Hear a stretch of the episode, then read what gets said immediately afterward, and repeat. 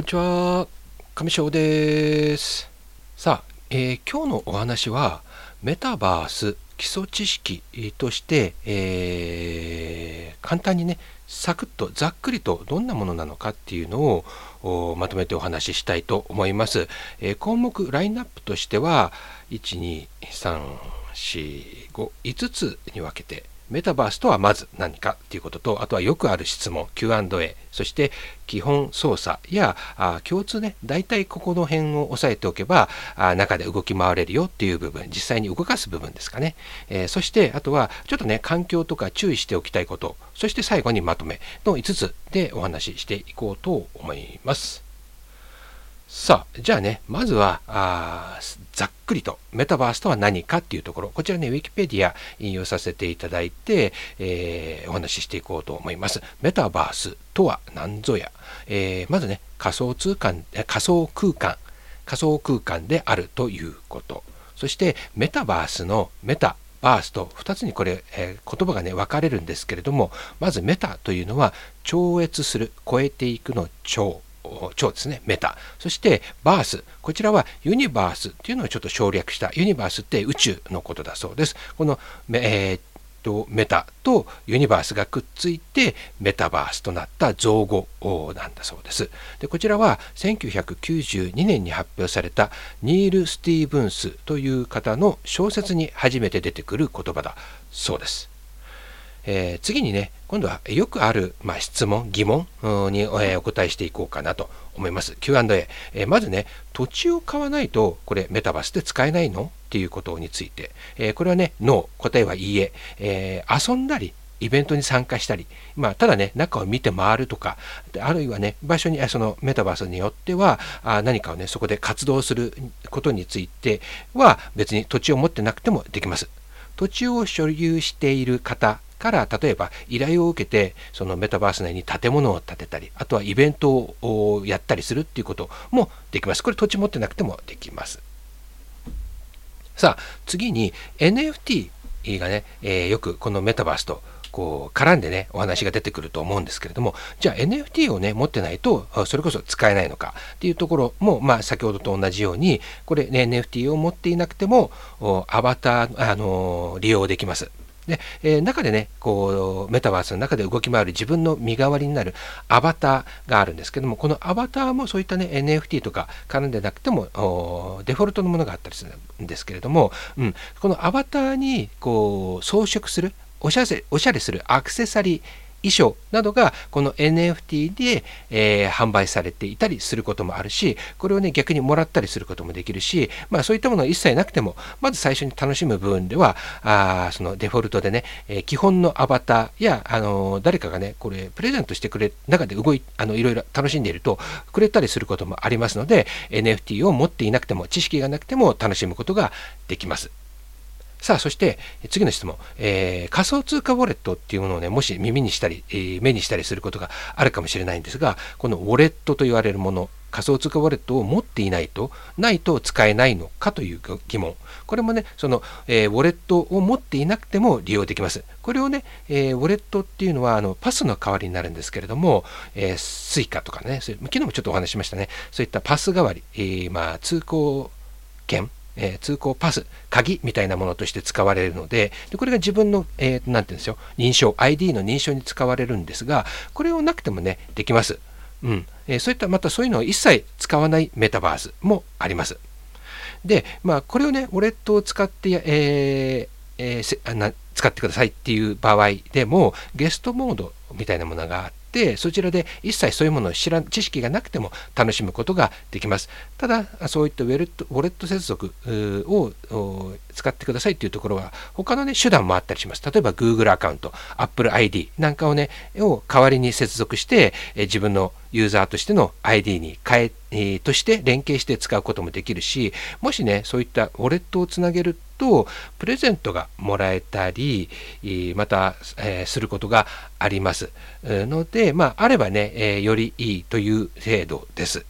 次の質問、えー、ゴーグルがないとできないんですか？というところ。これはね、うん、これもね、よく、よくね、あのちょっと、えっ、ー、と、勘違いされたりすることもあるんですけども、ゴーグルがなくても楽しめます。パソコン、であったりスマートフォンで楽しむメタバースもあるしどれか選択肢がねパソコンスマートフォンゴーグルいろいろいっぱいどれどれでも選べるっていうものもあります。パソコンだけしか入れないメタバースもあります。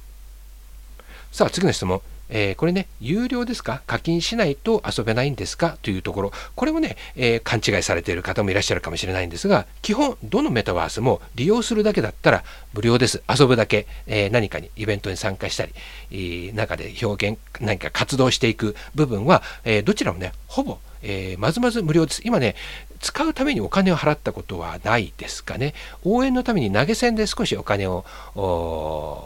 何て言うんですか、えー、そこの中で活動している人たちに応援で、えー、そういったものでコインみたいなものを投げたことはあるんですけれども自分が使う分には一切お金を使ったことはないですかね。ただその入っていくための道具としてより楽しむためにパソコンを少しいいものをしたりすることはありましたけれどもサービス自体にお金をね、えー、使うために払ったことはないですね。うん。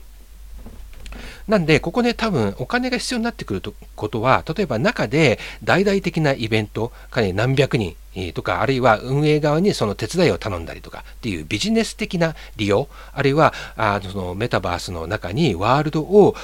たくさんの種類、大きなワールドをアップロードして誰かに使ってもらうというような形、あるいは、あまあ、そういった時にはね、そのえー、容量的なもの、サーバー的なものが、えー、少したくさんいるので、えー、そういう分少し課金して、え使うっていうことであったり、あとは自分のね、えーと、表示、が他の人よりより目立つようにちょっとアイコンが頭の上に表示される、えようにしたりとか基本大体誰誰それっていう名前 ID 名が頭の上にネームプレートがつくことがあるんですがそこにより他の人より目立つように課金してアイコンイラスト PFP なんかがつくようにしたりとか、あるいは自分の管理上、たくさんのお友達とか、お気に入りをたくさん入れていく、入れておくホルダーの容量が課金するとよりたくさん、え、お気に入りを入れておけるよとか、そういったちょっとね、え、付加価値的なところで課金することはあったりします。さあ、次の項目、基本操作や、え、UI ですかね。うん、こういったところ。うん、で、えー、まずね、そうですね、えー、入ってみて、あのー、まずはね、移動してほしいんです。最初にね、こう、ポチッとアプリや、まあそういったイベントだったらリンクをしたときにね、自分が現れます。自分の代わりでさ本当に最初であれば、どういうアバターにしますか？使い方が分かりますか？みたいなところの案内が出るかもしれないんですけれども、まあそれをね、一緒にじゅんぐりやっていく、チュートリアルって言いますけど、そういったものをやってみるのもおすすめです。一番最初はね。うん、そうでなければある程度入って、なんかね、とりあえずなんか気になって押してみたって言った時も、そこでまずね、画面で何かあの始まるのを待たずに、えー、自分でね、動いてほしいんです。うん、自分から動かないと、ここは、何て言うんですか、バーチャルの空間なので、うん、そこにずっとそのまま何もしなければ、同じ、例えば一緒に同時期に入ってきた人が、そこに同じ重なってね、アバターが表示されることになりますので、なんだかわからない、全然動かないとか、なんだかわからないっていうことになっちゃうので、まずはね、どっか操作して移動してほしいんです。うん、移動するためには大体共通しています。うんとね、パソコンであればあのゲームなんかと同じですね、えー、キーボードの W とか、えーと、S とかね、えーと、A とか D、WASD ってよく言いますね。W か S で前後の移動、そして S か D で左右の動きをアバターにさせることによってその空間を移動できます。でもしスマートフォンであればこちらはえーと、左大体左下にあります。丸いボタンであったり、まあ、コントローラーを使う場合には、えー、十字キーとかあのつまみですね。あれで前後左右に動かしていただければ、あの、空間の中を移動できます。で、大体どこのメタバースもジャンプできます。いろんな段差、階段を上がっていったりなんかの段差を飛び越えることができますので、これは大体、えーと、パソコンであればキーボードのスペースですね。あの長細いやつですね。空白を入れるためのボタン。えスマートフォン、タブレットであれば大体画面のね、右下になります。こちらにね、ジャンプのボタン、大体その配置になっていますので、そちらを押してみてください。さあ、そんなね、じゃあ、あと今度ね、えっ、ー、と、こう、画面ですね。えっ、ー、と、今、表示されている画面からいろいろ切り替えることができます。うん、例えば、あの、俯瞰、アバターはね、人形みたいなものいろんなものがあるんですけどもがそこの画面に大体最初に表示されますがそれをね自分で俯瞰して、まあ、幽体離脱して、えー、空間を見ている状態になります。でこれも切り替えることができます。今その状態俯瞰でその自分の分身であるアバターを見ている状態を三人称視点と言います。えー、自分はそこの目の前に、え、その物体があるんだけれどもちょっとね上の方から見ている状態。でこれをよりリアル没入感を得るための視線に切り替えることができます。これをね一人称と言います。自分のね目から見ている目の目から見ている目線の状態ですね、うん、そしてね、えーと、これは切り替えることができるんだけどもその状態も、えーと、その角度アングルをね変えることができます。スマートフォンタブレットであれば画面上をねタッチしたままスライドさせて上下左右いろんな方角に向けることによって視線例えば自分の真後ろ側に、え視線を向けることもできます。うんえー、で、まあ、これがね、パソコンの場合にはマウスであったり、ノート PC であれば、まあ、トラックパッド、パッドの部分ですね。こういったところのを、えー、いろんな方向に動かしていただくと、画面の方向で、えー、その場にいて上の方を見たり、足元、下を見たりする時には、こういった操作をしていただくことになります。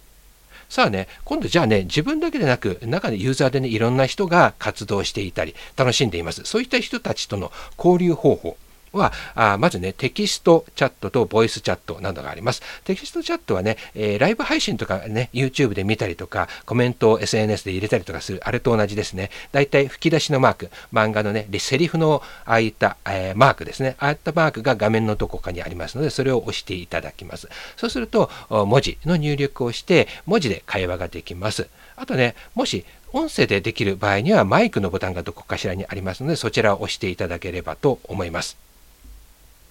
さあ、で、ここでね、注意。えっ、ー、と、この喋るマイクで音声でね、やり取りをする場合には、えー、マイクのボタンを押したり、えー、もう一回再度押したりして、このマイクのボタンのオン、オフを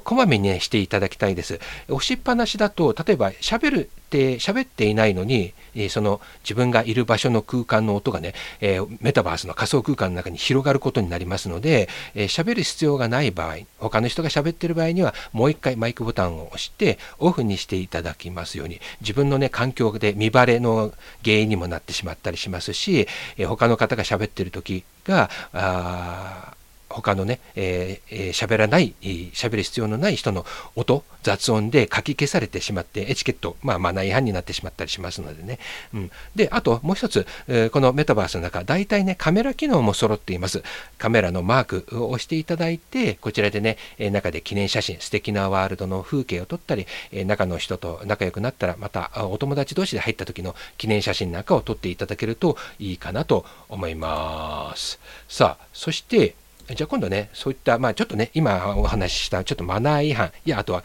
注意することや環境ですね。うん。PC、パソコンやスマートフォンなどの、その、OS 中のそういう機能としてのものがちょっと年代が古いものなんかでもう推奨されている。ちょっとこれはあ推奨対象外になりますよっていうことがあると思うんですね。長く使っているとやっぱり新しいものがどんどん出ていきますから、えー、使われる環境もそれぞれやっぱり新しいものを使ってくださいねっていうお知らせが来ると思います。思います。そういったねお知らせがもう来てしまうようなかなり長く使っているものの場合にはメタバース入れななかったりすることがあります。また今度はそういったその道具機械ではなく今度はつながるネット環境通信環境によってもまた入れない場合があります。例えばスマートフォンで野外外にいる場合ですね。Wi-Fi とかパソコンなどでつなぐ有線接続なんかで通信ネットの環境がつながっている場合と違い外ではあダイレクトな通信になりますのでここで例えば、えーと、節約の格安スミ SIM とかね、えー、あるいはたくさんの人が一時にどっかのイベント会場に行ったりしてる時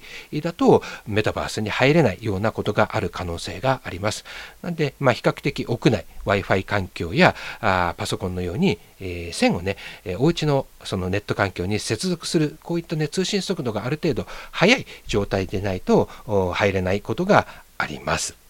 まあ、こちらお家のネット環境にもまたあの左右されますね。であとは